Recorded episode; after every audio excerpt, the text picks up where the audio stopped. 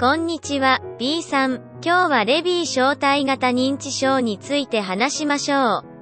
はい、A さん。それは良いアイデアです。レビー小体型認知症とは何ですか？レビー小体型認知症は、認知症の20%を占める病気で、レビー小体という神経細胞にできる特殊なタンパク質の増加が原因となります。アルツハイマー型認知症に次いで多い認知症で、約20%を占めています。それは興味深いですね。どのような症状がありますか？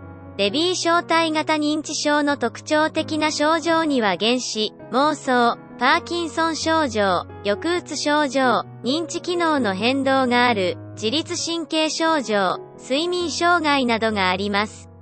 それぞれの症状について詳しく教えてください。もちろんです。まず、原子とは存在しないものが見えてしまう現象で、レビー小体型認知症の初期の段階では物忘れよりも原子が見られる場合が多くなります。次に、妄想とは被害妄想や誤認妄想が出現する場合があります。パーキンソン症状とは手が震える、動作が遅くなる、筋肉がこわばるなどの現象で、これらの症状もレビー小体型認知症に見られます。それは大変そうですね。他にどんな症状がありますか？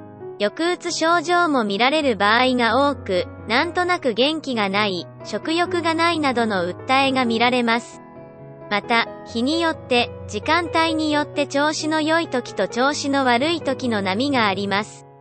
自律神経の症状として立ちくらみ、めまい、便秘、尿失禁、失神などが起こる場合もあります。それは大変ですね。治療法はありますか？現在のところレビー小体型認知症を完全に治す方法はありませんが、各種の薬物治療やリハビリテーションにより一部の症状を改善することは可能です。それは少し安心しました。これからもっと詳しく学んでみたいと思います。チャンネル登録、高評価お願いします。この番組は Amazon アソシエイツで運営されてます。応援お願いします。